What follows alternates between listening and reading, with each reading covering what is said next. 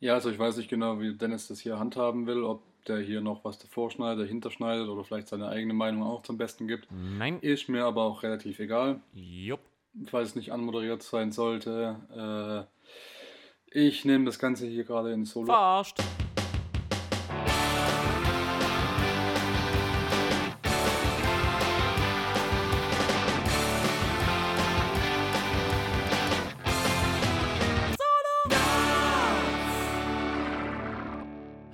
Willkommen zu Telegnarz, eurer monatlichen Castration.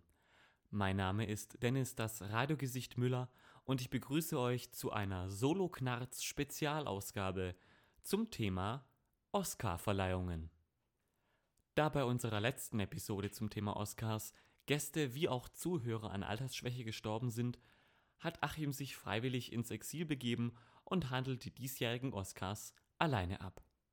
Ich wünsche euch viel Spaß mit unserer allseits geliebten Prinzessin Monoloke, Sir Achim Bechtold.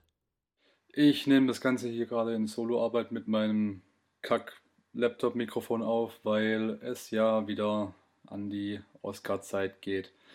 Ähm, da haben wir ja im letzten Jahr schon ausführlich drüber geredet in unserer lustigen Dreierrunde. Und äh, ich habe gedacht, der Vollständigkeit halber müssen wir der Tradition gewahr werden und zumindest mal kurz äh, die Oscars abhandeln, die dieses Jahr wieder im Februar anstehen.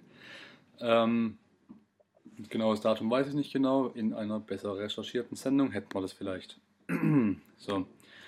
Ähm, ich habe mir ein paar Notizen gemacht tatsächlich, deshalb muss ich hier nebenher mein Smartphone ein bisschen bedienen und hoffe, dass ich trotzdem irgendwie äh, unterhaltsam sein kann, wenn ich schon keine äh, Co-Moderatoren wie Dennis habe, der zumindest meine Sprechpausen irgendwie zuverlässig füllt. So, genau, hier habe ich meine Notizen. Sehr gut. Ähm, vielleicht ganz kurz vorab. Ähm, es ist schon mittlerweile wieder eine Diskussion hochgebrannt, gerade durch die Jada Pinkett Smith, die Frau von Will Smith, dass keine Schwarzen für die Oscars nominiert sind und das auch nicht sein kann. Und das hat sich mittlerweile sogar bei Obama mit eingeschalten, dass es ein viel tiefer gehendes Problem sei, das äh, darauf basiert, dass man ähm, Schwarzen auch äh, mehr Chancen geben sollte und bla und was weiß ich. Ähm, ich habe eigentlich gar keinen Bock, da gerade näher drauf einzugehen. Ähm, vielleicht nur einen Satz dazu. Dann macht doch einfach bessere Filme, ihr Neger. So, damit hätten wir diese politische Incorrectness auch wieder abgehakt. Äh, sehr gut, dann kann ich einen Punkt gleich mal streichen. Nee, aber im Ernst, ähm, das kapiere ich überhaupt nicht, weil ich meine, warum regt sich Jada Pinkett Smith gerade dieses Jahr auf? Wahrscheinlich, weil ihr Mann keinen bekommen hat, also keine Nominierung bekommen hat für. Ach, ich weiß gar nicht, wie dieser scheiß Film heißt, aber auf jeden Fall hat er auch keine guten Reviews bekommen und ist scheinbar auch zu Recht äh, nicht nominiert.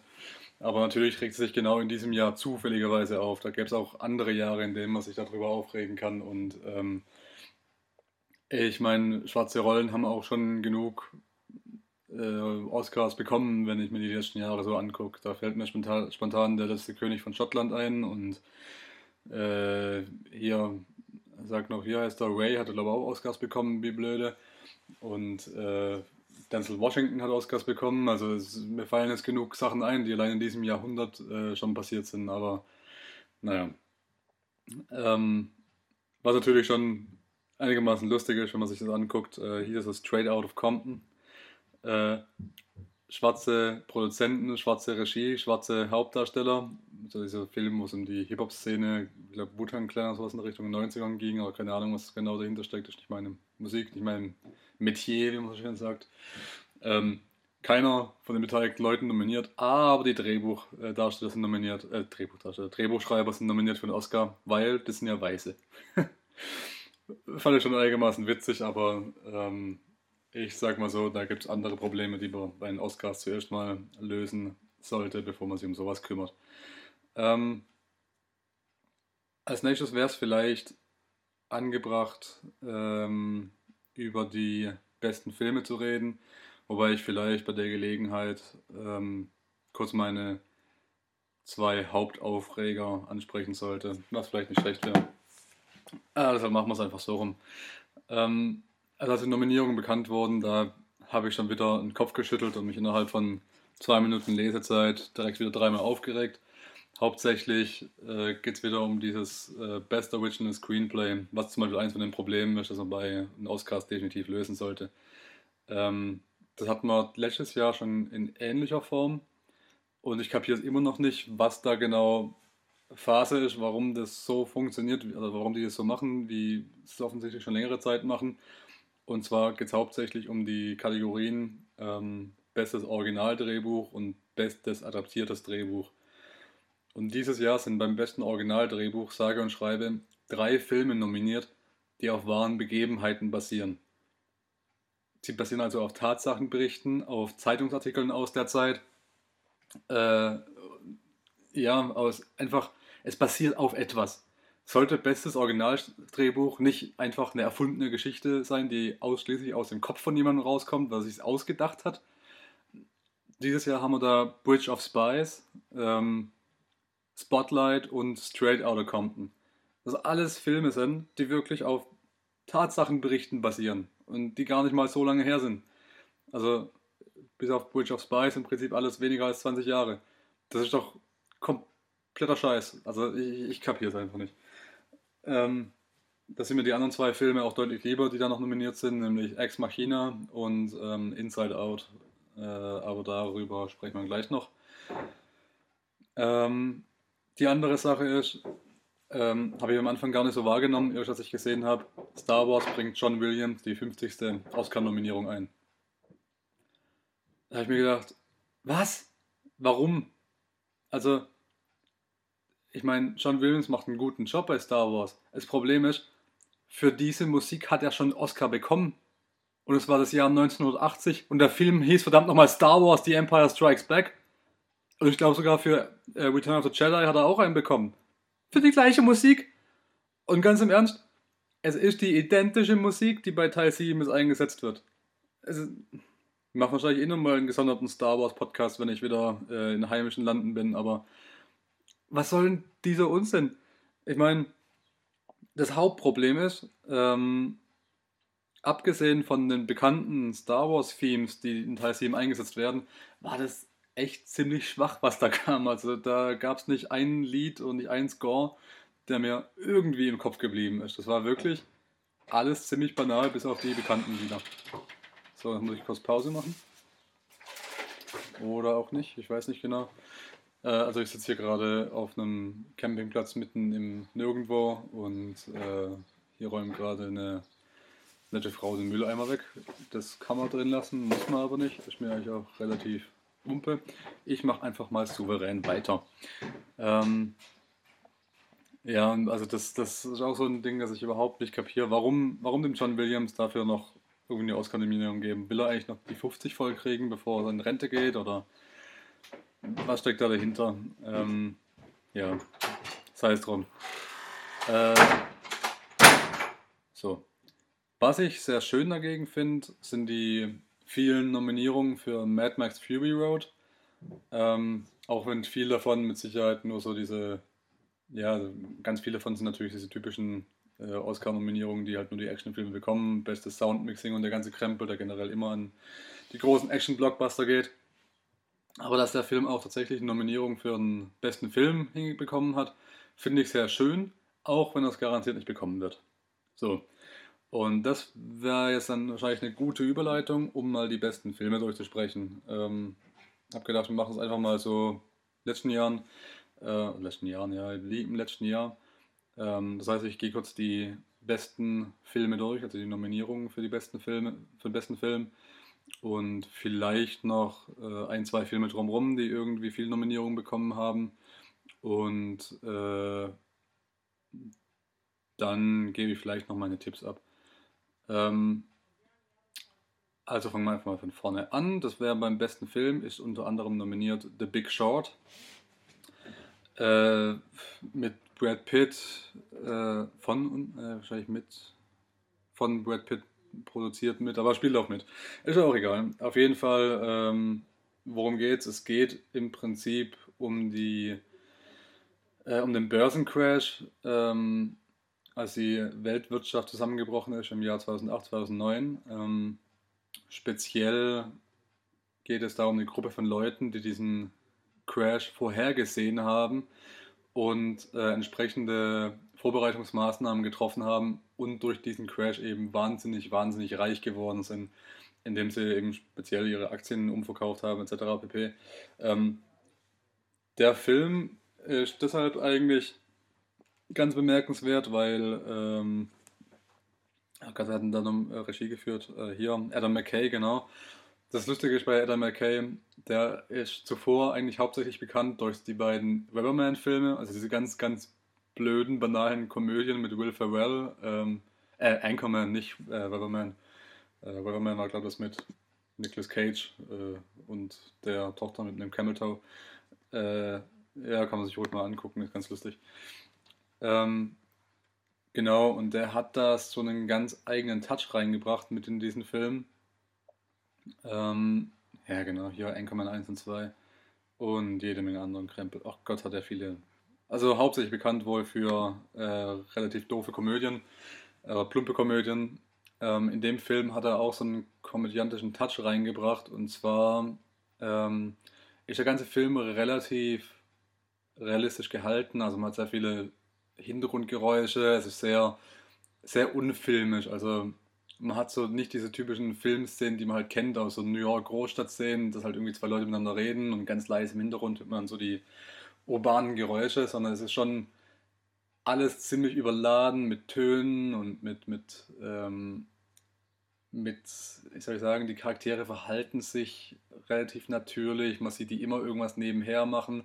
Äh, Christian Bale ist, glaube ich, auch nominiert für beste Hauptrolle in dem Film, auch wenn der relativ untergeht.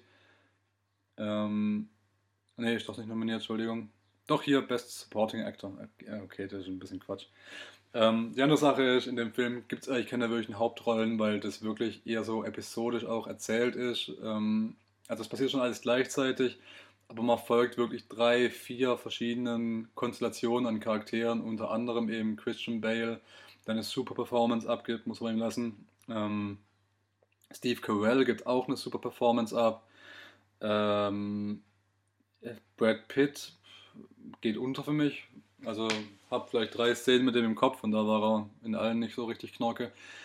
Ähm, generell folgt es eben so diesen Personenkonstellationen, die eben diesen Börsencrash langsam vorhersehen, miteinander interagieren, ähm, versuchen irgendwie einen Weg zu finden, da rauszukommen. Manche, eben gerade Christian Bale, ähm, haben schon von Anfang an einen Plan, wie sie aus der Sache rauskommen oder wie sie möglichst viel Profit aus der Sache schlagen.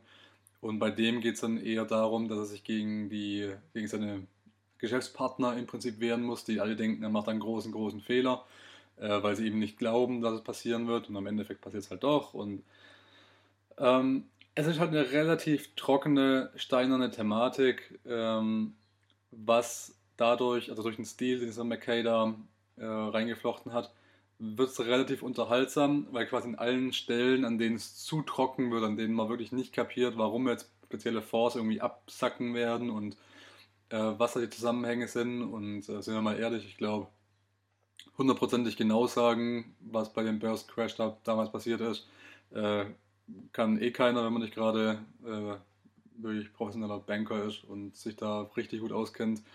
Ähm, in den Situationen kommt einfach mal so ein harter Cut. Äh, der Film wird unterbrochen und auf einmal durchbrechen die, die, die, die Schauspieler die vierte Wand. Äh, also da kann es wirklich mal sein, dass zwischendrin ähm, der Hauptdarsteller, ich glaube Christian Bale macht das nicht, weil ich glaube Christian Bale ist einer der wenigen, die eher so die, die, also die wenigen Figuren, die in dem Film wirklich drinstecken und nur in dem Film drinstecken. Aber andere Figuren kann es sein, dass die sich mitten im Satz dann zur Kamera drehen und sagen, also, ähm, um diesen Zusammenhang zwischen den Force, der ist ziemlich trocken und ziemlich langweilig. Und deshalb bekommt ihr jetzt hier Margot Robbie in einem, in einem Bubblebad, die euch das Ganze erklärt. Und dann gibt es einfach einen harten Cut, Bubble Bath, was ist ein Bubble Bath? Schaumbad, Schaumbad, ja, danke schön. Ähm, hier kommt Margot Robbie, Robbie in einem Schaumbad und erklärt euch, was da ist. Und auf einmal gibt es einen harten Cut in dem Film und man sieht auf einmal tatsächlich Margot Robbie, die in einem Schaumbad liegt und einem erklärt, wie diese Force funktionieren. Und ähm, sowas passiert wirklich regelmäßig in dem Film. Ich glaube mindestens drei, vier Mal. Äh, und es sind auch echt lustige Leute, die sie dafür gesucht haben. Und äh, die das auch gut anhand von Parabeln und Beispielen erklären. Und ähm, es veranschaulicht auch tatsächlich so ein bisschen das, was dieser Börsencrash damals war, was ihn ausgelöst hat und was die Zusammenhänge waren. Erklärt er ganz gut. Das Problem ist, es ist immer noch ein echt stinklangweiliger Film. Also ich, es ist eigentlich eine Komödie, wird auch als Komödie angepriesen, aber ich habe wirklich gelacht, habe ich in dem Film jetzt nicht. Gut, äh, ist vielleicht noch nicht ganz mein Humor. Dann keine Neger umgebracht, von daher, hm, weiß auch nicht. Äh, ähm, ja, weiß nicht. Das ist so ein typischer typischer Oscar-Film, weil es setzt sich was mit einer, der aktuellen oder noch aktuellen äh, modernen Geschichte auseinander, ähm, hat ein kritisches Thema, hat gute Schauspieler, also ist ein bisschen was Unkonventionelles, aber das ist für mich kein Film des Jahres, also selbst die Nominierung hätte er für mich nicht bekommen. Ähm, Bridge of Spies habe ich nur zum Teil gesehen. Äh, fand ich ganz interessant, weil Zusammenarbeit zwischen den Coen Brothers und Steven Spielberg. Hab genau 10 Minuten im Flugzeug geguckt, hab's dann ausgemacht, weil ich eingeschlafen, also ausgemacht, hab's laufen lassen, bin aber eingeschlafen.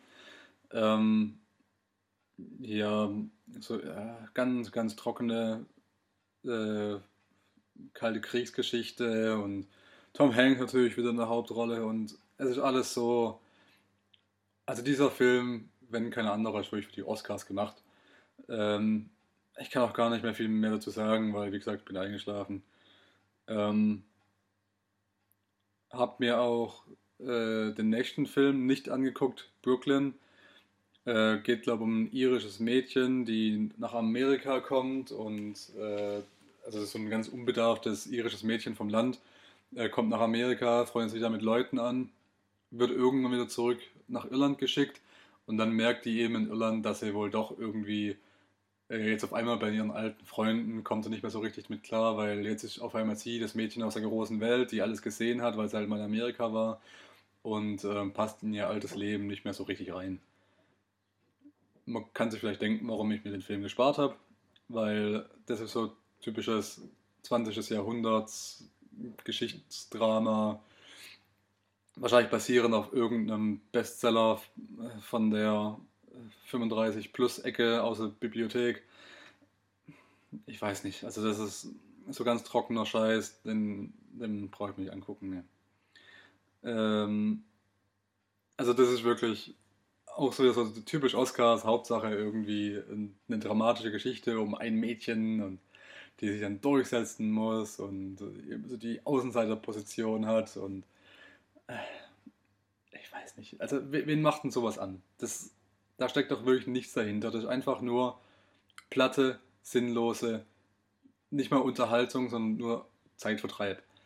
Das ist so die Art von Film, die, die man sich als typisches Mädchen aus der marketingrelevanten Zielgruppe zwischen 22 und 30 anguckt. Einfach um den Freund zu nerven, glaube ich. Weil das kann mir doch keiner erzählen, dass sich da irgendwer dafür interessiert. Guck dir doch dann wenigstens was ordentliches, was, was Gescheites aus dem Genre an. Das ist doch. Solche Filme machen mir Kopfzerbrechen, weil ich nicht kapiere, wie sowas Erfolg hat. Sei es drum. Machen wir weiter mit Mad Max. Ja, Mad Max für den besten Film nominiert, dass ich sowas mal sagen dürfte. Boah, leck mich am Arsch. Ganz, ganz, ganz, ganz fantastische Entscheidung. Ähm, nicht mal, weil jetzt irgendwie was anderes ist oder Action-Bum-Bum. Das ist für mich ja, ich glaube, es kam sogar auf Platz 1 oder 2 von meinen, meiner Liste mit den besten Filmen des Jahres. Ähm, zu Recht auch, weil dieser Film ist wirklich ganz, ganz unglaublich. Ähm, also gerade Dominierung finde ich auch fantastisch, weil für solche Filme gibt es Kinos. Der Film hat wirklich alles. Der hat fantastische Stunts, der hat einen Wahnsinns-Score, ähm, Wahnsinns-Ausstattung alles an diesem Film ist wirklich einfach nur von vorne bis hinten bombastisch. Ähm, und das ist auch so ein bisschen, was Kino und Film für mich ausmacht. Und ähm, sowas kann man dann schon auch mal zumindest mit einer Nominierung würdigen. Finde ich super, dass er nominiert ist, wird aber wahrscheinlich den Oscar für den besten Film nicht bekommen. Das wäre das erste Mal, dass sowas passiert. Ähm, ja. Äh, kurze Inhaltsangabe. Äh, Postapokalypse, Mad Max, soweit sollte man eigentlich die Geschichte kennen. Mad Max einfach überleben unter Postapokalypse. In der Postapokalypse sind alle durchgedreht. Und Mad Max flieht zusammen mit einer Gruppe flüchtiger Mädchen aus der Hauptstadt vom Antagonisten, dreht irgendwann rum und fährt zurück. Und zwischendrin wird ganz viel geschossen und gekämpft. Fertig. Also die Story von dem Film passt auf ein Blatt Papier, aber die Art und Weise, wie es umgesetzt ist, wow. Leck mich im Arsch. Ähm, den sollte man sich auf jeden Fall mal angeguckt haben, wenn sonst keinen anderen Film dieses Jahr. Als nächstes auf der Liste steht The Martian. Hat für mich auch ein bisschen eine Außenseiterposition. Ähm, passt für mich eigentlich eher so ins Action-Blockbuster-Kino, auch wenn der Film relativ ruhig ist und natürlich keine, keine wirklichen Action-Szenen hat. Ähm, geht um Matt Damon, der äh, einen Astronauten Mark Watney oder sowas spielt, äh, was ich mir auch kurz merken kann, was auf dem Plakat steht. Ähm, und dieser Astronaut ist zusammen mit einer Gruppe anderen Astronauten auf dem Mars als erste Pilger sozusagen. Äh, die da Proben nehmen etc. und auf einer mehrtägigen, mehrwöchigen Mission sind, glaube ich sogar. Ähm, dann zieht irgendwann ein Sturm auf, die ganze Gruppe flieht. Äh, Matt Damon wird von dem Sturm erfasst, irgendwie ein paar Meter weggeworfen. Der, der Anzug, sein Anzug wird irgendwie durchbohrt. Äh, deshalb denken alle, dass er tot ist und fliehen mit der Rakete. Äh, lassen Matt Damon zurück, aber Surprise Motherfucker, Matt Damon hat überlebt, weil nichts bringt Matt Damon um. um Unkraut vergeht ja schließlich nicht. Und äh, dann geht es auf einmal um Matt Damon, der halt versuchen muss, mit der Erde, seinen Kumpels oder was weiß ich, mit irgendjemandem Kontakt aufzunehmen und gleichzeitig mit den mangelnden Ressourcen einer zurückgelassenen Raumstation auf dem Mars zu überleben. Also Raumstation ist eine Station auf dem Mars äh, muss ich halt mit den Lebensmitteln da äh, zurechtkommen, äh, versuche Kartoffeln zu pflanzen, erfolgreich, äh, muss Wasser gewinnen, Sauerstoff etc. Muss einfach versuchen zu überleben auf dem Mars. Und äh, Grundgedanke finde ich ganz nett, hat wohl auch alles ähm, ein realistisches, also hat ein gutes Fundament, was die Möglichkeit dessen angeht, was er da treibt. Ähm, habe auch gelesen, dass wohl alles genau recherchiert wurde, dass es theoretisch sein könnte, dass man da das Ganze schafft und überlebt und etc. Ähm, gleichzeitig hat mich da, ja, war, war schon okay, hat mich aber auch nicht so hundertprozentig gekickt, einfach. Ich weiß nicht, dem Film hat so ein bisschen die, ähm, die Kante gefehlt. Also da war irgendwie, war das zu klinisch, zu rein. Und vor allem, der Film war ja nur deshalb interessant, weil man diesem Charakter dabei zugeguckt hat, wie er versucht hat, alle seine Probleme zu lösen und es einfach nur mit Witz und Verstand ähm, geschafft hat, da zu überleben und irgendwie alles mit den vorhandenen Ressourcen zu regeln. Und das hat natürlich Spaß gemacht, ihm dabei zuzugucken. Gleichzeitig wusste man aber natürlich von Anfang an, dass er überleben wird, weil naja, sonst wäre das die Geschichte von einem armen Astronauten gewesen, der auf dem Mars stirbt. Und das wäre natürlich äh, auch ein relativ langweiliger Film geworden. Ähm, an sich aber nicht der schlechteste Film des Jahres, also kann man sich schon mal angucken. Ähm, The Revenant kommt als nächstes auf meiner Liste. Wow, was für eine Gewaltfahrt. Den habe ich mir letztens hier extra nochmal im Kino angeguckt. Ähm, und leck mich am Arsch. Puh also das ist der neue Film von dem Birdman-Regisseur äh, Alejandro G. Iñárritu oder wie er auch immer ausgesprochen wird. Äh, der spanische Regisseur von Birdman halt. Und der hat das so ein 1930er äh, Pilger-Drama inszeniert. Äh, natürlich auch wieder basierend auf einer wahren Begebenheit, weil das andere wird ja diese Tage nicht für die Oscars nominiert. Ähm, geht um äh, einen Typen namens Glass, irgendwie nicht Kyle Glass, das war der, Kyle Glass war da von Teenage D, irgendwas mit Glass, was weiß ich. Ähm, und eine Gruppe von, von Pelzjägern, die überrascht werden von Indianern. Äh, und im Endeffekt ist es die Lions-Geschichte von dem Hauptcharakter Glass, gespielt von Äh, hier, ja, ist er nochmal der Jute Leonardo DiCaprio, ähm, der auf der Flucht vor den Indianern, ja, ich nenne sie Indianer, nicht amerikanische Ureinwohner, ähm, weil politische Correctness könnte woanders suchen. Ähm, aus der Flucht vor den Indianern wird der von einem Bär angefallen und wirklich richtig, richtig übel zugerichtet, ähm, woraufhin seine Kollegen ihn tragen müssen, das nicht mehr lange schaffen, weil es irgendwann mal einen richtig steilen Berg hochgeht, ihn lebendig begraben und zurücklassen und da hört im Prinzip, so wie ich es gesehen habe, die Originalgeschichte auf. ähm, bis auf das, also dass der Typ wohl überlebt hat, also nachdem er von den Bären angefallen wurde und lebendig begraben wurde und zurückgelassen wurde, hat es wohl doch irgendwie geschafft zu überleben und ist zurück zum Lager gekommen, nachdem ihn quasi seine Kumpels zurückgelassen haben und zurück zum, zum Vor oder was auch immer gegangen sind, ist er ein paar Tage später dort auch aufgetaucht. Ähm, da hört so die Originalgeschichte auf und ab da wird es dann zum Märchen, wo dann Leute sagen, und er ist 50 Meilen aus dem Grab rausgekrochen. Nein, es waren 100 Meilen. Nein, es waren 2000 Meilen. Und so hat sich das Ganze hochgesponnen. Und ähm, was dieser Film ist, ist wirklich so diese eine recht üble Gewaltfahrt, diese Lebensgeschichte, dieses, diesen Überlebenskampf von diesem Hauptcharakter wiedergibt, der wirklich jeden Scheiß durchmacht. Und irgendwann macht es echt keinen Spaß mehr. Also und das sage ich als jemand, der es echt genießt, einen Film Leute leiden zu sehen. Oder generell Leute leiden zu sehen, weil es macht schon ganz, äh, ganz Spaß, muss man sagen. Ähm, aber dieser Leonardo DiCaprio-Charakter, der, dem bleibt echt nichts erspart in dem Film. Also für sanfte Gemüter rate ich eher ab, den Film anzugucken. Jeder, der Spaß und sowas hat, ey, das ist euer Film. Und wenn ihr es genießt, zu sehen, wie Leonardo DiCaprio sich auszieht und ein Pferd besteigt, dann ist es euer Film. Ähm, Room steht als nächstes auf der Liste.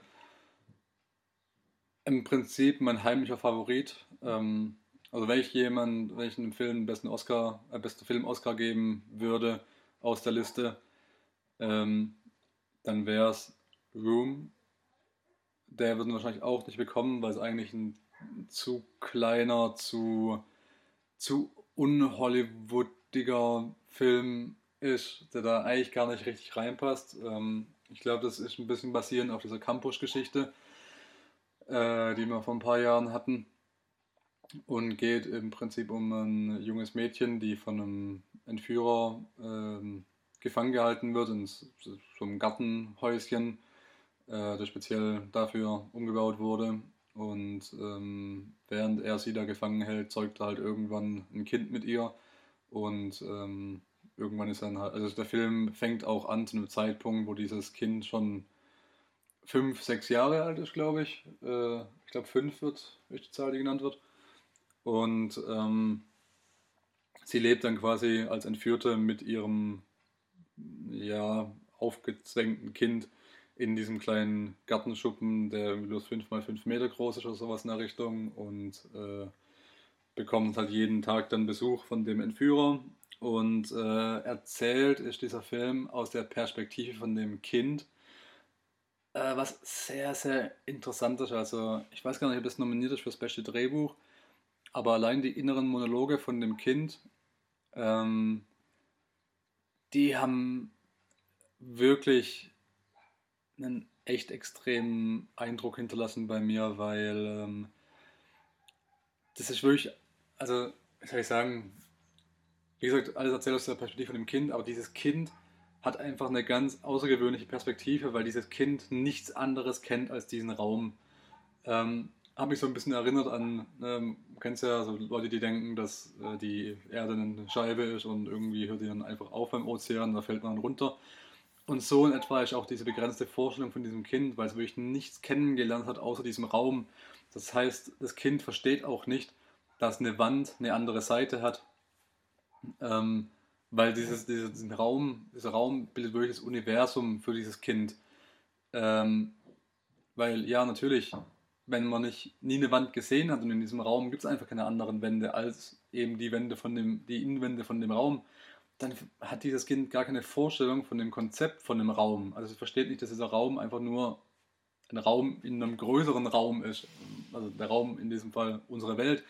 Ähm, sondern es glaubt wirklich, dass dieser Raum die Welt ist und versteht auch gar nicht mehr. Und äh, da es halt auch erst fünf, fünf Jahre alt ist, hat es natürlich keine Gelegenheit gehabt, äh, darüber zu reflektieren und darüber nachzudenken, wie das funktionieren kann, sondern wirklich in dieser begrenzten Vorstellung und in diese Welt einzutauchen und mit diesem Kind dann mitzudenken und so die Gedanken nachvollziehen zu können, ähm, ist wirklich ganz, ganz außergewöhnlich und das hat mir richtig gut gefallen an dem Kind.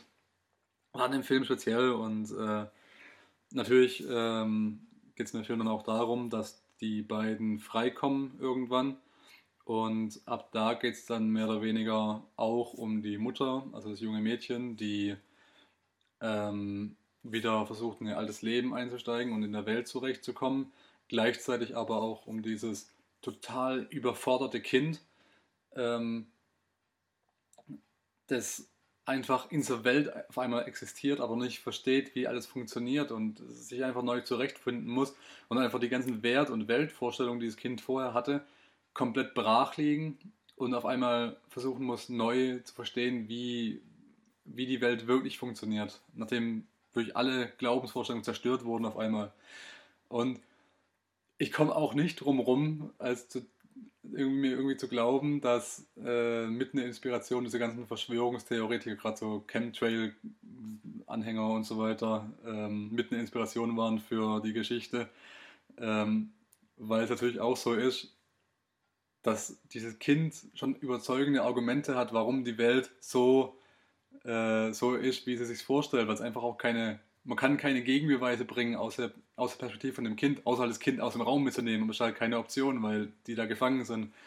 Ähm, und das, das fand ich einfach, ja, war eine ganz clevere, ganz schöne Geschichte. Und ähm, auch der Charakterbogen von der Mutter, von dem Kind, ja, das, das war einfach alles ganz, ganz schön und ich glaube, ich habe glaub, zwei oder dreimal geheult während dem Film. Ach, das war schon der hat richtig gute Momente, richtig gute Beats und im Endeffekt ist auch eine Geschichte, in der es um Liebe geht und aber nicht so Hollywood-mäßig verpackt und wirklich das, das ist so der, der kleine Geheimtipp aus der Oscar-Runde, den habe ich mir auch erst angeguckt, nachdem ich gesehen habe, dass er nominiert ist für einen, äh, für einen besten Film bei den Oscars. Und ich kann es wirklich nur jedem empfehlen, diesen Film anzugucken. Ähm, tausendmal besser als so ein Brooklyn Mist. Also weil da geht es wirklich auch um menschliche Dramen und sowas. Sowas hat weit mehr irgendwie Aufmerksamkeit durch die Oscars verdient, als so ein scheiß Brooklyn-Film, wo es wirklich, wirklich um reiche, weiße Leute geht, die sich mit anderen reichen, weiß, äh, weißen Leuten treffen und hinterher erzählen, wie schlimm doch alles war. Hasse ich.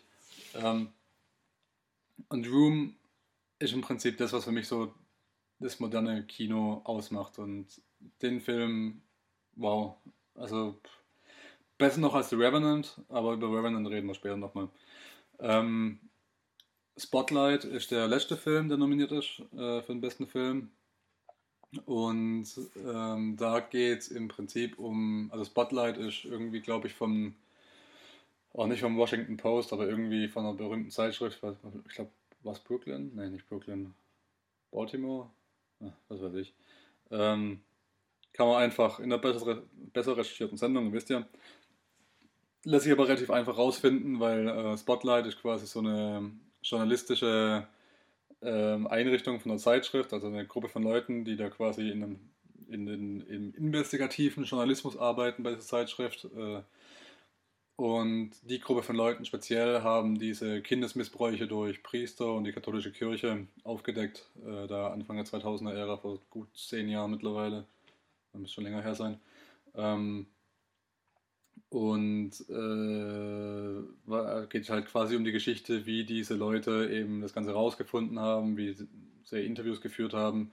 Und durchaus so ein bisschen episodisch erzählt. Ähm, Mark Ruffalo, ganz fantastisch wieder in der Rolle. Äh, ja, und geht einfach um den Weg, wie diese Leute es rausgefunden haben, was die katholische Kirche da treibt, äh, wie die katholische Kirche versucht hat zu verschleiern.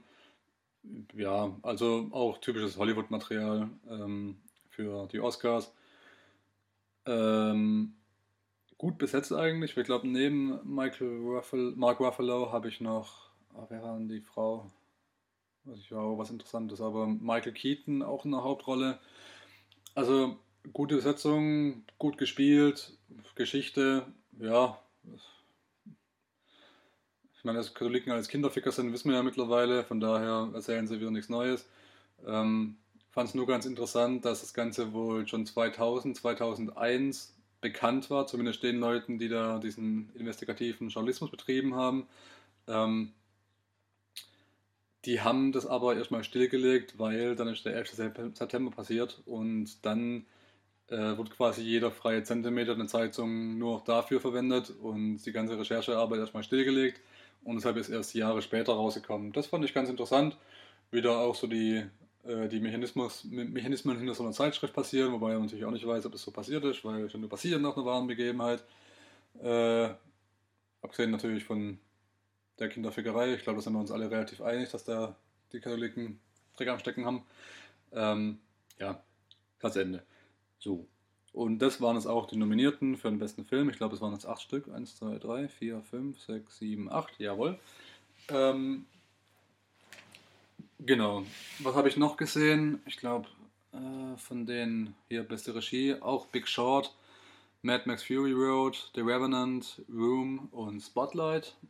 Ähm, bester Hauptdarsteller Trumbo habe ich leider noch nicht gesehen, wollte ich eigentlich noch angucken. Äh, ich auch, ich glaube, die einzige Nominierung. Ähm, ganz kurz geht äh, Brian Cranston spielt da Dalton Trumbo. Das war ein Drehbuchautor. Äh, ich glaube in den 50ern, 60ern. Der hat unter anderem für Spartacus das Drehbuch geschrieben, wurde aber irgendwann äh, als Kommunist bezeichnet, gerade Anfang, äh, war das schon im Kalten Krieg? Auf jeden Fall war es zu der Zeit, ich glaube, war vor dem Kalten Krieg noch, aber da hatte auf jeden Fall die USA schon äh, Zoff mit den Russen. Ähm, ja, definitiv Zoff mit den Russen und deshalb wurde er irgendwie als Kommunist bezeichnet und äh, das war ja so das, was so die schlimmste Beleidigung, die man damals haben konnte. Deshalb hat er keine Jobs mehr bekommen, etc. Hat dann unter einem Pseudonym weitergeschrieben und äh, ja, ich habe die Geschichte von diesem Dalton Trumbo, der sich quasi allen widersetzt haben, einfach um halt Kunst zu schaffen. Und das ist einfach so eine Art von Geschichte. Das interessiert mich, weil so diesen, diesen diesen Drang, Kunst zu schaffen gegen jede, jeden Widersacher und unter allen Umständen, das, das finde ich immer ganz schön, solche Geschichten, die finde ich immer ganz inspirierend. Ähm, habe es einfach nicht geschafft, ihn anzugucken. Ähm, den Steve Jobs Film habe ich auch nicht angeguckt, äh, obwohl ich noch nachholen wollte. Und gegen The Danish Girl habe ich mich aktiv gewehrt.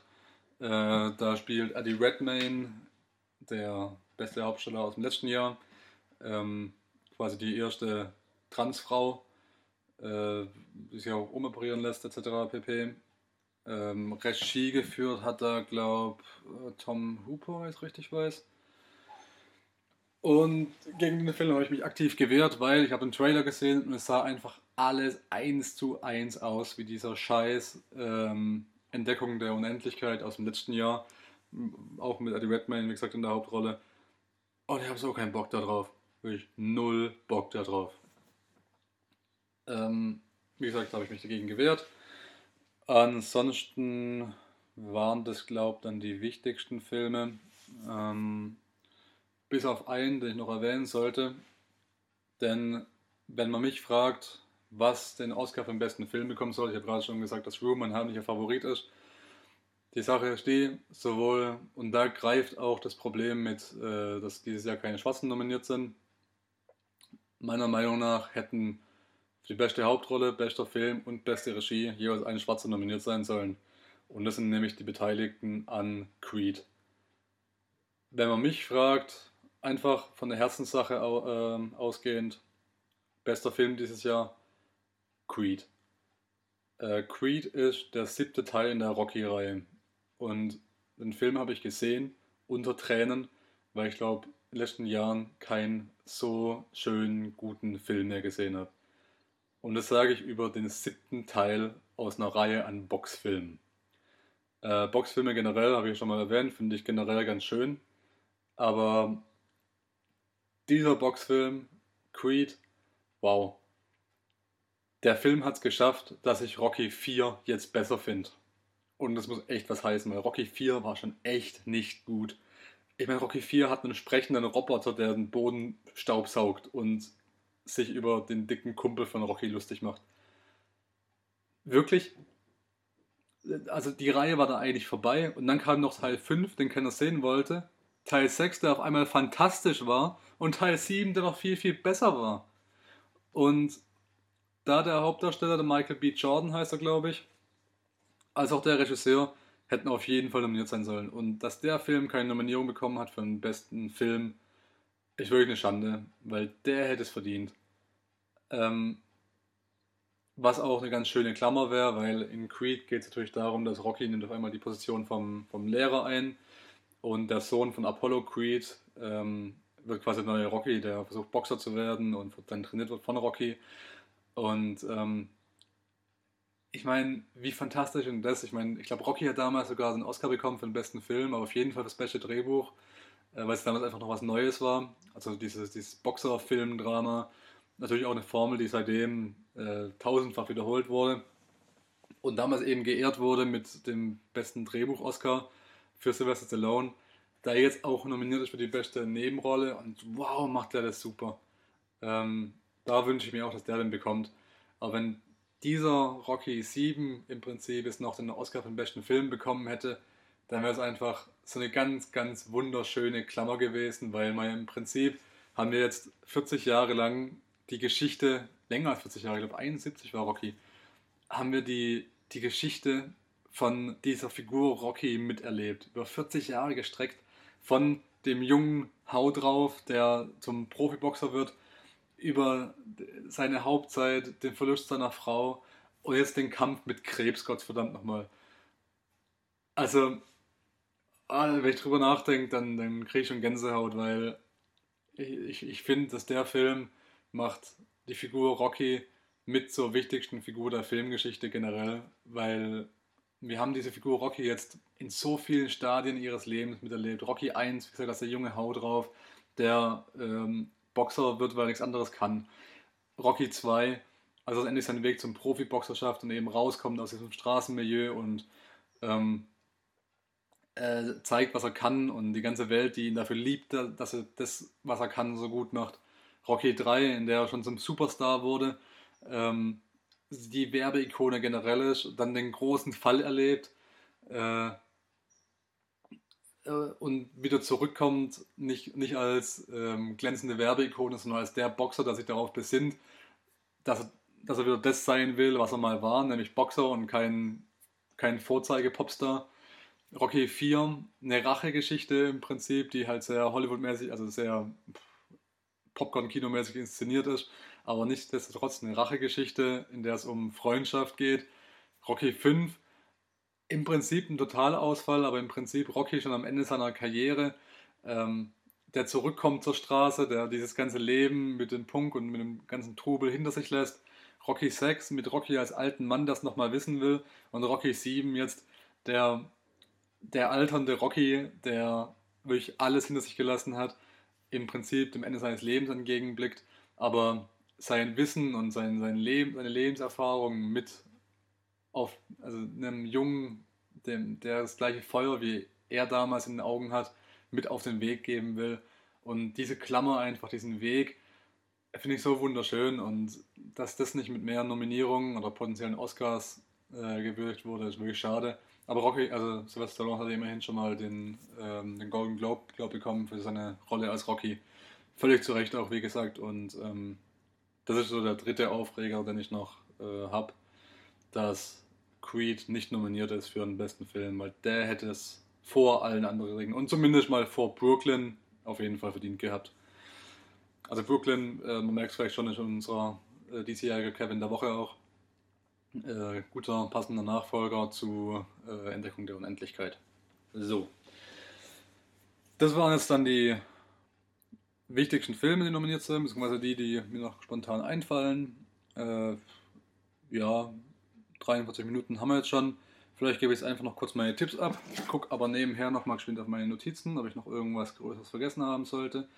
Ähm, wenn ich noch einen Tipp geben sollte, was ihr euch angucken solltet aus der ganzen Geschichte, also aus den ganzen, ähm, ach ja, hier meine Notizen steht noch das äh, zu The Room, äh, Room. Achtung, Spoiler-Alarm, wer Room noch gucken will. Nicht zu wechseln mit The Room, da also, ne? Aber über The Room werden wir sicher halt auch nochmal reden bei Gelegenheit. Ähm, bei Room hat es mich noch gewundert, dass da die Mutter, die eigentlich nur eine Nebenrolle spielt, nominiert ist für die beste Hauptrolle. Ähm, hat mich wirklich sehr, sehr gewundert, weil wenn man den Film anguckt, dann also zu keinem Zeitpunkt habe ich diese Brie Larson in Room als Hauptrolle angesehen. Das war für mich eine Nebenrolle. Und besonders nach der ersten Hälfte von dem Film, also nachdem es rausgeht in die große weite Welt, spielt die für mich wirklich eine untergeordnete Rolle neben dem Kind. Ähm, und das Kind wiederum macht so einen fantastischen Job, ähm, dass ich eigentlich mir da einen Oscar gewünscht hätte für die beste Hauptrolle. Äh, vor allem also das, das, das ist auch so was, das macht Hollywood nicht. Du kannst keinem fünfjährigen, sechsjährigen Kind eine Oscar-Nominierung geben. Nee, das, das geht nicht. Ähm, dazu noch kurz äh, einen, zusätzlichen Beitrag zu Room. Ähm, also ich fand, das Kind hat tatsächlich einen besseren Job gemacht als die Mutter. Äh, dazu noch eine Sache, die mir bei Room aufgefallen ist. Ähm, ich habe die ganze Zeit gedacht, das läuft auf einen Twist raus, weil die Mutter nennt das Kind Jack. Aber übrigens, Spoiler, wenn ihr den Film noch sehen wollt, dann würde ich jetzt abschalten oder kurz zwei Minuten vorspringen. Ähm, die Mutter nennt das Kind Jack. Äh, das Kind hat aber lange Haare, verhält sich relativ weiblich. Ähm, was heißt sich? Die Stimme ist einfach sehr, sehr feminin. Aber es ist halt natürlich auch ein fünfjähriges Kind, deshalb kann man es nicht beurteilen.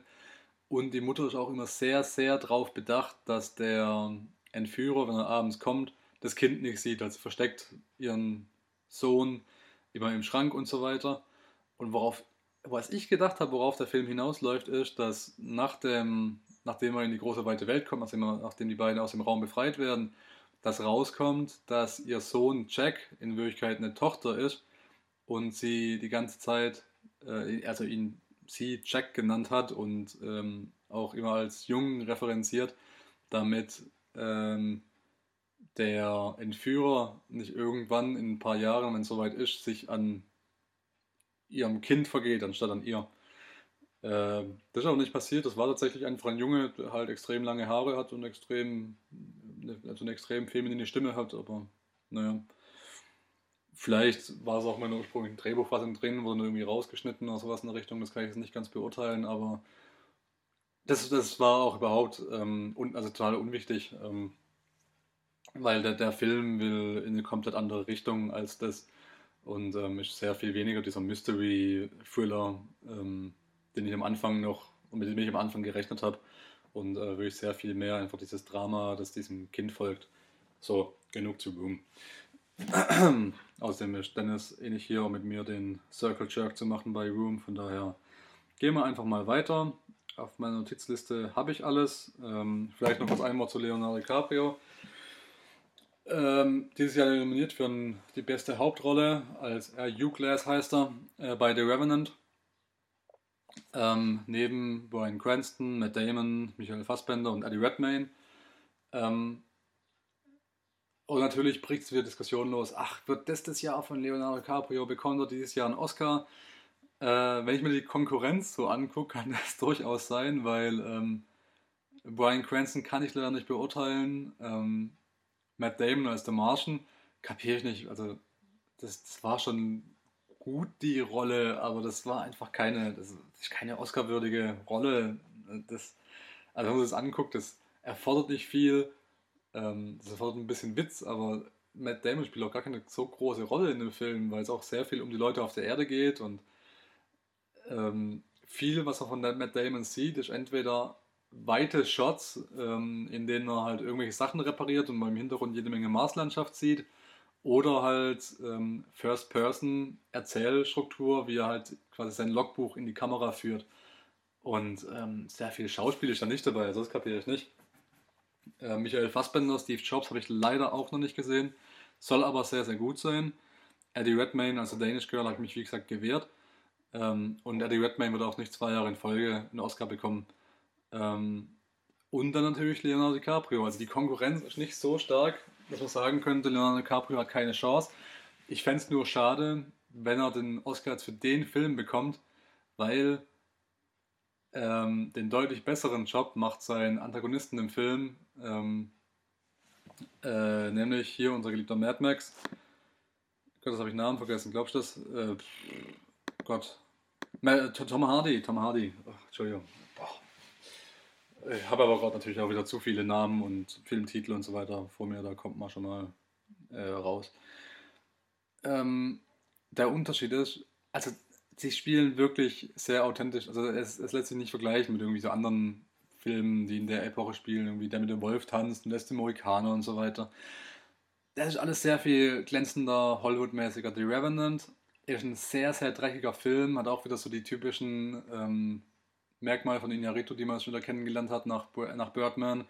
Ähm, sehr viele One-Shots, also ohne Schnitte gearbeitet nur mit natürlichem Tageslicht gedreht. Diese Leute sind wirklich in die, in die Wildnis rausgefahren und haben da wirklich Wochen und Monate lang gedreht mit natürlichem Tageslicht. Ähm, haben den wirklich durch dick und dünn gegangen zusammen, haben da wirklich gekämpft für diesen Film, haben einiges durchgemacht. Ähm, es problemisch, äh, also der Film, der ist auch total dreckig und wüst und, und, und hat einfach so einen so ein Umf-Effekt, also der schlägt dir wirklich total in die Magengrube. Ähm, das Problem ist, es macht nicht immer Sinn und ähm, womit der Film aufpunkten will, sind so Sachen wie, oh, Leonardo DiCaprio hat eine echte Leber gegessen, eine echte Bisonleber in dem Film und ah. Ähm, das Problem ist, Leonardo DiCaprio macht das Ganze sehr, sehr aufgesetzt. Also es, es geht halt auch um die Leidensgeschichte von dieser Figur. Und zu 90% macht dieser Leonardo DiCaprio, dieser, dieser Hugh Glass in dem Film nichts anderes als ein schmerzverzerrtes Gesicht, mit dem er über den Boden robbt. Viel mehr tut dieser Charakter nicht. Also da steckt nicht viel, nicht viel Schauspiel dahinter. Also das, das, das bisschen verzerrt in die Kamera gucken und mir Spucke durch den Bart laufen lassen, das kriege ich hin zur Not. Also sage ich jetzt einfach mal so, aber äh, ich, ich übertreibe es vielleicht natürlich auch ein bisschen, aber nur zum Wohle des Arguments, weil wenn ihr euch einen Film anguckt ähm, Leonardo DiCaprio bringt da keine wirkliche Bandbreite und womit der Film, wie gesagt, versucht zu punkten, ist diese Echtheit, diese Authentizität, die sie da reinbringen wollten. Aber Authentizität ist nicht gleich das, was ein gutes Schauspiel auszeichnet bei einem Film. Und ähm, äh, wie gesagt, diese, diese Bisonleber, die der da wirklich ist, ist einfach so das, das Totschlägerargument, mit dem die gerade alle punkten wollen, um zu sagen, hey, guckt an, wie geil das ist. Das Problem ist, diese Bisonleber ergibt im Kontext von diesem Film null Sinn. Ähm, also scheinbar ist Leonardo DiCaprio auch irgendwie Vegetarier im echten Leben, mag ja auch alles sein, scheiß Vegetarier, die Wichser. Ähm, ähm, und die Situation, in der er da steckt, ist, müsst ihr euch vorstellen, Leonardo DiCaprio, der wird da von einem Bär angefallen, lebendig begraben, zurückgelassen in der Kälte robbt dann meilenweit durch die Gegend, ist hungrig, also meilenweit tagelang durch die Gegend und ist hungrig, verletzt, ähm, blutet noch an allen möglichen Stellen, ähm, verdurstet fast und kommt dann an den Punkt, wo er einen, einen äh, Indianer kennenlernt, der ihm ist wohlgesonnener gegenübersteht. Und äh, der Indianer nimmt gerade einen Bison aus und isst was davon. Und Leonardo DiCaprio kommt da total flehend an und bekommt von dem Indianer diese Bisonleber zugeworfen und hat wirklich tagelang noch nichts gegessen und beißt in diese Leber und muss würgen und spuckt diesen Teil der Leber sofort wieder auf, aus, atmet tief ein und fängt dann wieder, äh, fängt dann wieder an reinzubeißen und das, dieses Ding weiter zu vertilgen. Ähm, das Problem ist, in dieser Epoche, in dieser Situation, wäre diese Situation, in eine rohe Bisonleber zu beißen, nicht so arg abstoßend gewesen für diese Figur. Und dazu muss man sagen, dieser Leonardo DiCaprio-Charakter ist ein Fährtenleser, also jemand, der sich in der Wildnis auskennt, der äh, dieses Leben gewohnt ist und ähm, äh, vielleicht äh, darauf besteht, dass er sein, sein, seine Bisonleber lieber gegrillt ist, aber in dieser Situation, in der Wildnis ausgesetzt zu sein, verloren zu sein, kein Feuer zu haben, todhungrig zu sein, wäre diese Art von Figur nicht so angewidert von dieser Bisonleber.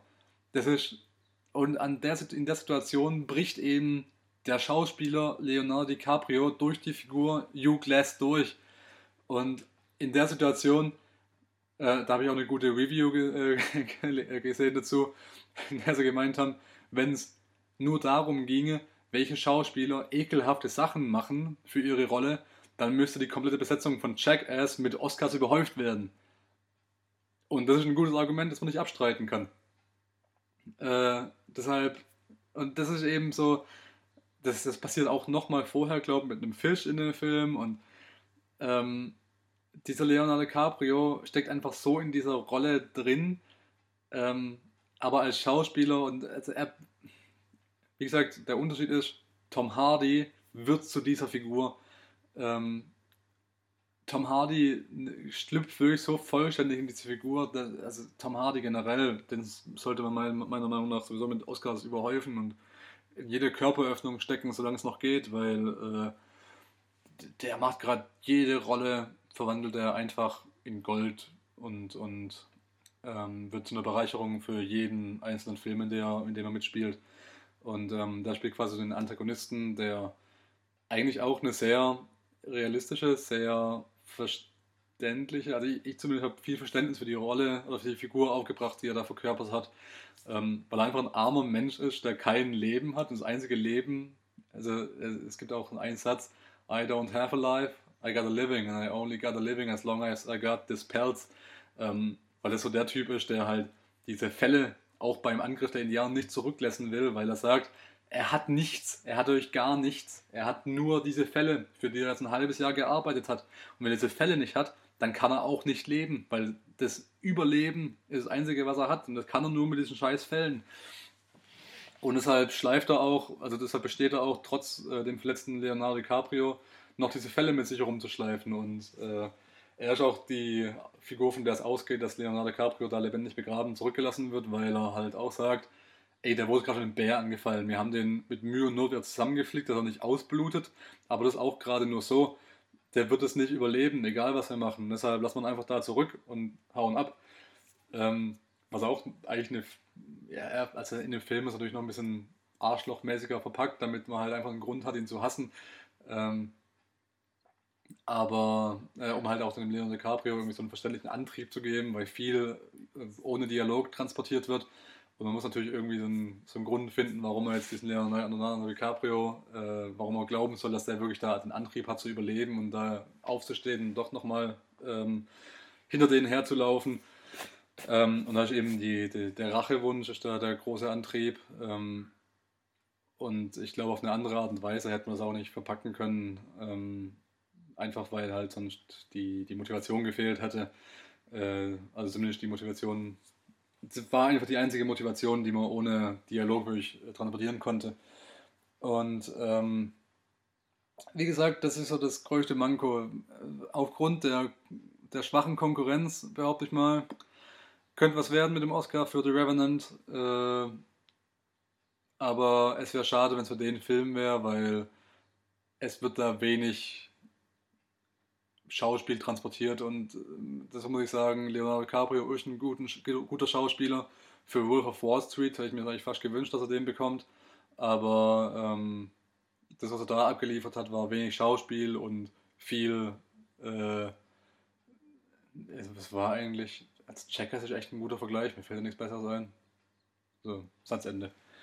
Ähm, so, jetzt aber gebe ich meine Tipps ab für die einzelnen Kategorien. Ich lese nochmal jeweils die Nominierungen mit vor.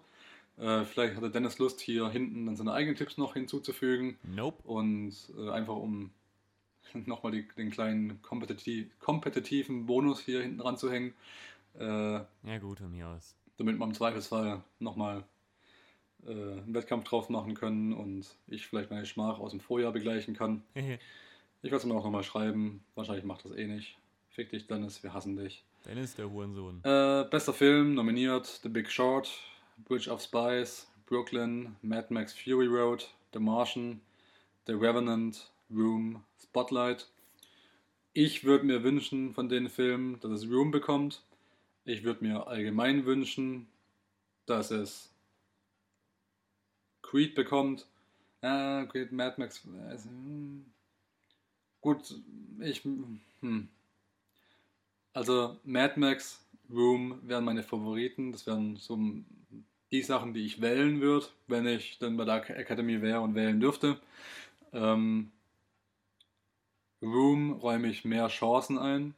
Ich glaube aber, es wird entweder Bridge of Spies, weil Steven Spielberg und die Coen-Brüder daran beteiligt sind, oder The Big Short.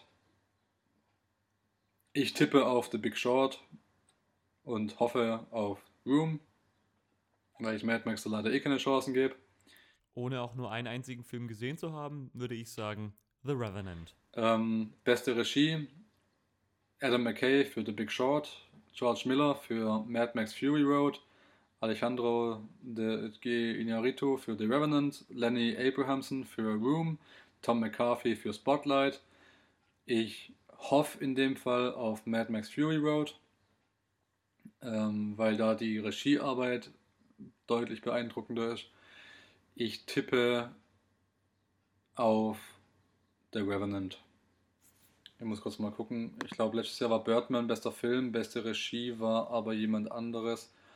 Ähm, deshalb müssen wir es mal kurz angucken, weil ich glaube nicht, dass beste Regie zwei Jahre in Folge an den Spanier geht. Hey, Moment, ich auch Spanier, die haben doch. War Teil von dieser Oscar, keine Schwarzen sind nominiert, Debatte nicht auch, dass nicht nur keine Schwarzen nominiert sind, sondern auch keine. Äh, äh, keine, keine äh, Afro, äh, ne, Afroamerikaner, Neger, genau. Äh, keine Hispanos und Asiaten. Ich glaube, es war Teil der Debatte. Aber der Alejandro de Geniarito ist doch eigentlich Mexikaner oder sowas. Äh, irgendwie ursprünglich Mexikaner? Ich weiß es nicht. Äh, auf jeden Fall hat wohl letztes Jahr nicht den Oscar bekommen für die beste Regie. Dann tippe ich nämlich, dass er dieses Jahr bekommt. Dem schließe ich mich an. Also wünschen würde ich mir Mad Max, tippe auf The Revenant, einfach weil, ja, obwohl der Adam McKay genau Chancen haben. Nee, ich tippe auf, tippe auf The Revenant. Äh, ja, ich, das wird einfach so eine Hollywood-Sache, so, oh, guck mal, der ist in die Wildnis gefahren, hat so eine tolle Vision gehabt und ist alles dabei natürlich im Tageslicht umgesetzt und diese Vision, diese Vision, das muss man ja würdigen. Ja, glaube ich, bekommt er. Bester Schauspieler Brian Cranston für Trumbo, Matt Damon für The Martian, Leonardo DiCaprio, The Revenant, Michael Fassbender für Steve Jobs als Steve Jobs, Eddie Redmayne für The Danish Girl. Ähm, also ohne es gesehen zu haben, würde ich sagen, ich würde mir wünschen Brian Cranston für Trumbo. Allgemein würde ich mir wünschen Michael B. Jordan für Creed, aber das ist ja wohl keine Option. Deshalb ähm, ja, ich glaube, Ryan Cranston wird Trumbo. Also ohne ihn gesehen zu haben, vielleicht revidiere ich das später nochmal, den Film dann letzten Endes mal gesehen habe.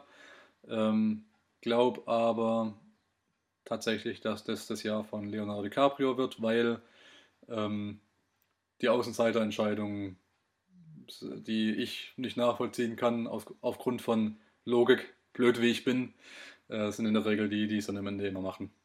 Deshalb, ja, tippe ich mal auf Leonardo DiCaprio. Der es das Jahr machen. Eddie Redmayne kriegt auf gar keinen Fall ein zweites Jahr hintereinander. Bei den anderen schwanke ich zwischen Fassbender und Cranston. Ähm, Leonardo DiCaprio kriegt keinen, weil ähm, ich würde sagen Cranston.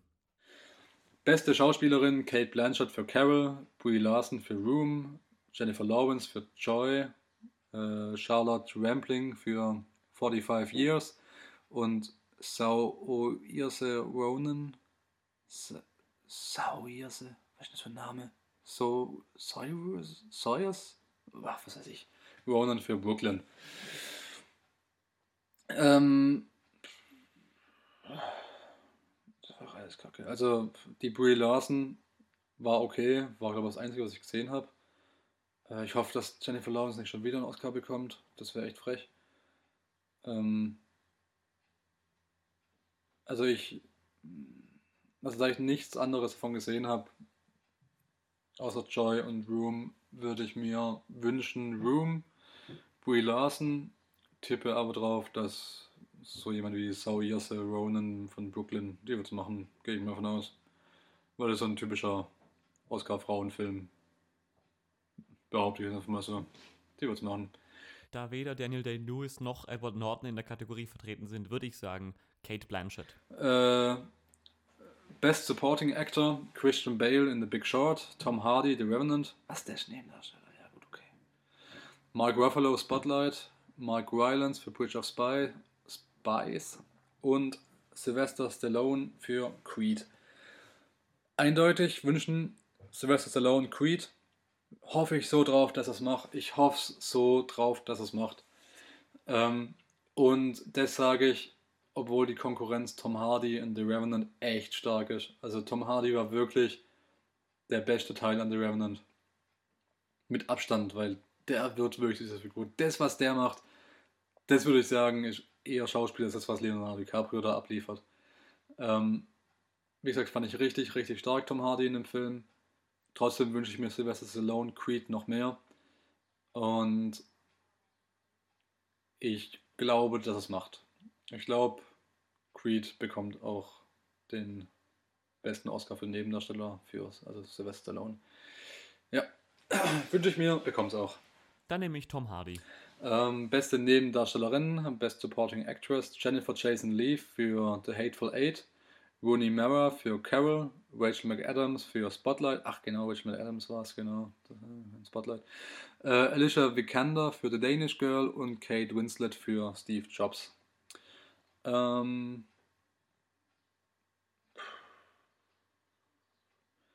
ich hoffe, dass es The Danish Girl nicht bekommt, weil ich hoffe, dass solche Filme einfach generell keine Oscars mehr bekommen.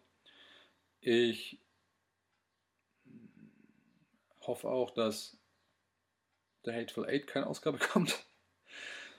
Fand ich übrigens auch ein schönes Fuck you an äh, äh, den guten Tarantino, dass sein Drehbuch nicht nominiert ist. Äh, das ist einfach auch, also es muss eigentlich so ein Fuck you sein, wobei natürlich bei dem auch im zweiten, dritten Akt auch alles in Gewaltexzessen ausartet. Vielleicht kann es auch deshalb sein, dass das Hollywood nicht so gut schmeckt.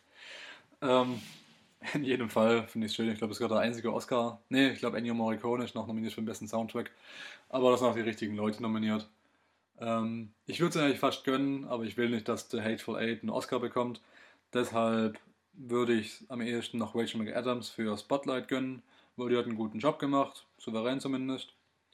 Ähm, glaube aber, dass es. Ja, Rooney Mara ist auch nominiert. Wow.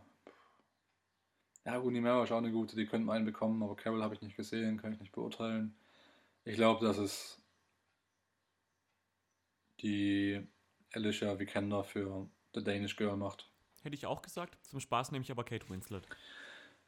Also wünschen äh, Rachel McAdams machen wird wahrscheinlich die Alicia Vikander. Bestes Originaldrehbuch, da hätten wir dann äh, Bridge of Spies von den Coen-Brüdern und Matt Charman, äh, Ex Machina, Alexander Garland, Inside Out, Pete Doctor, McLafave, Josh Cooley und Ronnie Del Carmen. Spotlight für äh, Tom McCarthy, Spotlight, genau. Und Straight Outta Compton, Jonathan Herman, Andrea Berloff, bla bla bla. Viele Leute. Ähm, ich würde mir wünschen, dass es weder Bridge of Spies, Spotlight noch Straight Outta Compton wird. Einfach um dieser Scheiße mal einzugebieten. Ich würde mir, also das, die zwei, die übrig bleiben, Ex Machina und Inside Out, wird auch echt eine schwere Wahl, weil die waren beide richtig, richtig gut. Ähm, glaube, ich würde mir Ex Machina wünschen, weil solche Filme sollten öfter mal für den Oscar nominiert sein. Ähm, sollte man fördern, dass solche Filme mehr rauskommen. War so ein richtig schönes, dichtes Kammerspiel äh, mit Science-Fiction-Prämisse. Hat mir gut gefallen. Ich glaube, machen wird es aber Bridge of Spies. Hätte ich auch gesagt, Ja. aber ich nehme Ex Machina. Bestes adaptiertes Drehbuch: The Big Short von Adam McKay, äh, Brooklyn, Nick Hornby, Carol, Phyllis Nagy, äh, The Martian, Drew Goddard und Room, Emma Donovan, ja, was auch immer. Die Namen sind das ja echt die Hölle. Ähm, Dunno, hm, was auch immer. Gut, dass Room auf einem Buch basiert, das wusste ich jetzt nicht. Ähm, kann sogar sein, dass es auf der Campus-Geschichte dann basiert, wenn vielleicht dann direkt auf dem Buch basiert, halt nur adaptiert wurde. Wer weiß. Äh, würde mir wünschen, Room. Ich glaube, The Big Short wird's machen. Hätte ich wieder auch gesagt, äh, zum Spaß nehme ich diesmal Brooklyn, weil Gründe. Das ist halt auch so das Ding, ja. Big Short basiert auch auf einer wahren Begebenheit. Ich glaube nicht mehr oder weniger als äh, Spotlight zum Beispiel. Einer ist nominiert fürs beste adaptierte Drehbuch, einer ist nominiert fürs beste Originaldrehbuch. Machen wir doch einfach, was wir wollen. Fuck you, müssen die Academy, Anarchie, yes. Äh, Hashtag Anarchie, yes. So, ja. Room würde ich mir wünschen, Big Short wird es machen. Behaupte ich jetzt mal so. Best Animated Feature Film, äh, Anomalisa von Charlie Kaufman, Boy and the World von Ale Abro, äh, Inside Out, Peter Doctor, Shaun the Sheep Movie, Mark Burton, When Mommy Was Here, Hirosh, Hiro, Hiromasa Yonebayashi, genau. Ähm, hab nur Anomalisa und Inside Out gesehen. Anomalisa, Charlie Kaufman Film. Ähm, ich glaube ein Stop-Motion-Film, ja war ein Stop-Motion-Film, genau. Äh, wer Charlie Kaufman kennt von Inside äh, Being, John Malkovich und ähm, Adaption. Ähm, der Film ist ein Film, den jemand wie Charlie Kaufman machen würde. äh, für Fans von Charlie Kaufman würde ich sagen, kann man sich mal angucken. Würde mir wünschen, äh, schwer. Ich glaube, ich würde mir eher wünschen, dass Anomalisa den Oscar bekommt, weil ich glaube, es war sogar durch Kickstarter finanziert und alles so ein Herzensprojekt von Charlie Kaufman. Und ähm, wenn wir ehrlich sind, Pixar hat schon genug Oscars. Und ähm, solche selbstfinanzierten Projekte findet man selten bei den Oscars. Ähm, da würde ich mir wünschen, dass der es bekommt. Ich glaube aber, Inside Out wird es bekommen, weil populärer Film. Es sei denn, die äh, die, die Sache mit den Charlie Kaufman-Namen dahinter zieht die Leute dann eher dazu, für ihn zu stimmen. Äh, glaube aber, wie gesagt, dass Inside Out machen wird. Was auch nicht schlecht wäre. Inside Out war schön. Der Junge und die Welt. Äh, Best Foreign Language Film kann ich nicht beurteilen, habe ich keinen gesehen. Best Documentary habe ich keinen gesehen. Best Documentary Short Subject habe ich auch keinen gesehen. Best Live Action Short Film habe ich keinen gesehen. Best Animated Short Film habe ich zwei gesehen. Ähm, Sunshine Super Team fand ich eigentlich gar nicht so cool. Ich glaube, Bear Story wird es machen. Würde ich mir auch wünschen.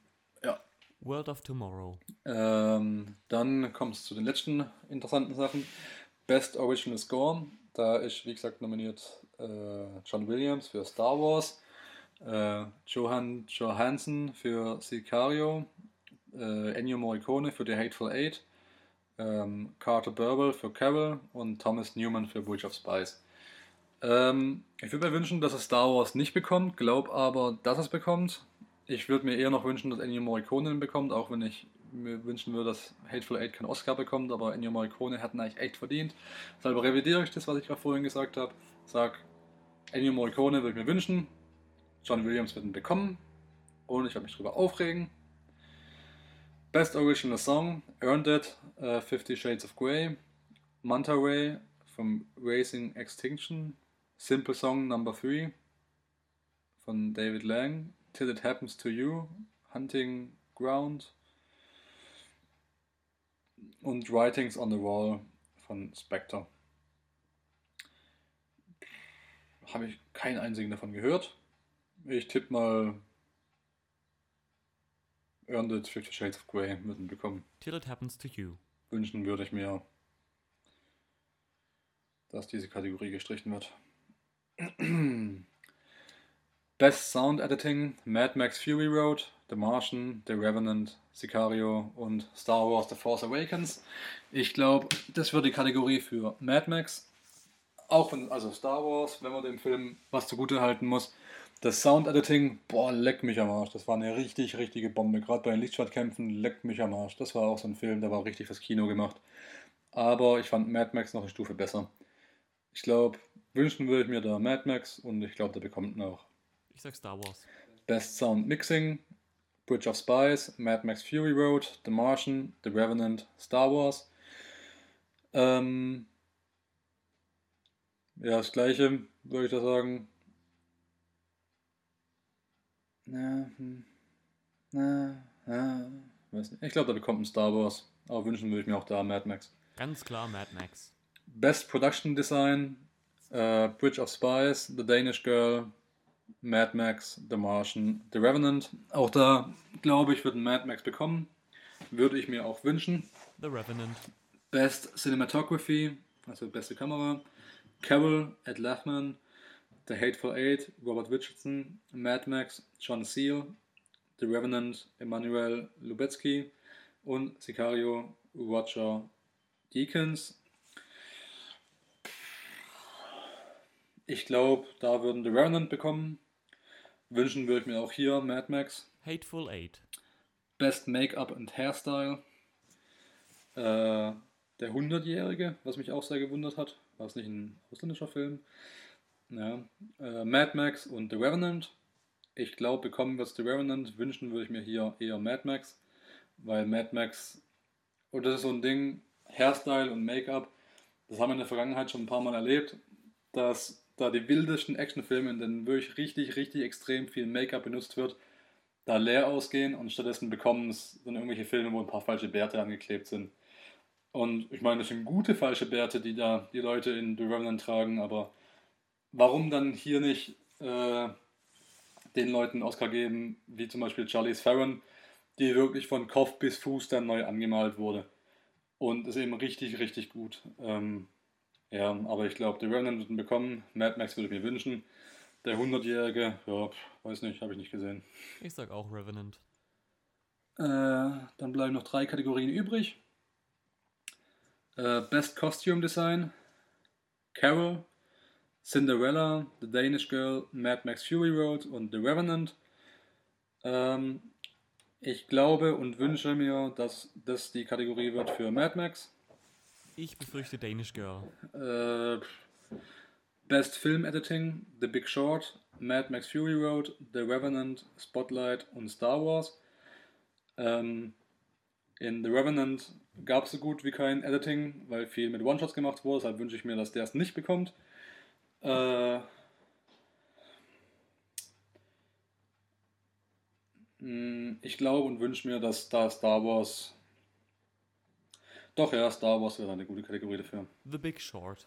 Und zum Ende noch die besten visuellen Effekte: Ex Machina, Mad Max, The Martian, The Revenant und Star Wars. Würde mir Ex Machina wünschen, tatsächlich, weil da fand ich die Effekte dann doch am besten von all diesen Filmen. Äh, einfach weil dieser Roboter so unglaublich gut aussah die ganze Zeit. Äh, glaubt es auch hier aufgrund der Aktualität Star Wars das Rennen macht. Glaube ich auch. So, und das war's dann mit meinen Tipps. Und ich glaube, damit kommen wir auch zum Ende. Wie gesagt, vielleicht macht Dennis hier am Ende nochmal irgendwie seine Meinung, vielleicht auch nicht. Wahrscheinlich eher nicht. Und damit verabschiede ich mich. Vielleicht nehme ich nochmal meine äh, Meinung und Gedanken in ein paar Minuten auf, wenn die Oscars dann rum sind. Bis dahin, Dennis macht eine Abmoderation. Tschüss. Ciao, Achim. Das war das Solo-Knarz-Spezial zu den Oscar-Nominierungen 2016. Mein Name ist Dennis das Radiogesicht Müller. Sie hörten Sir Achim Bechtold. Das hier ist Telegnarz. Wir freuen uns auf das nächste Mal. Bis dann.